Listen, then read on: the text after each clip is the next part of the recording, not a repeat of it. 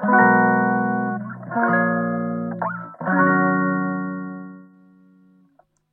くだけで文字タンカップジャパソンです。この配信では1、10分間程度であなたの文字タンカップにつながる情報を配信しております。ジャパトレ第2問です。私が問題を出しますのでコメント欄に回答をください。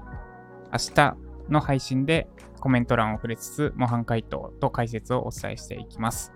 では、第2問のテーマは、PREP 法の R。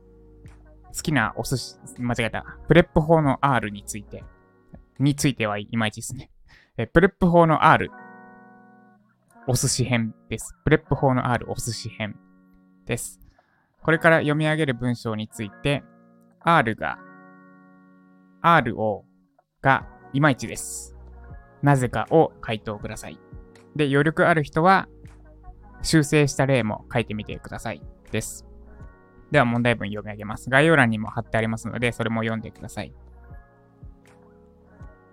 今から P と R ですね。プレップ法の P と R、結論と理由を読み上げます。理由がなぜいまいちなのか。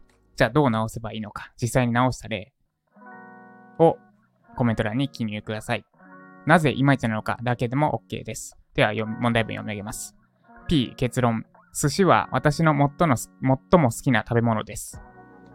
R 理由。その理由は寿司が日本の美食の伝統を体現しており、シンプルながらも奥深い味わいが堪能できるからです。もう一度読みます。P 結論。寿司は私の最も好きな食べ物です。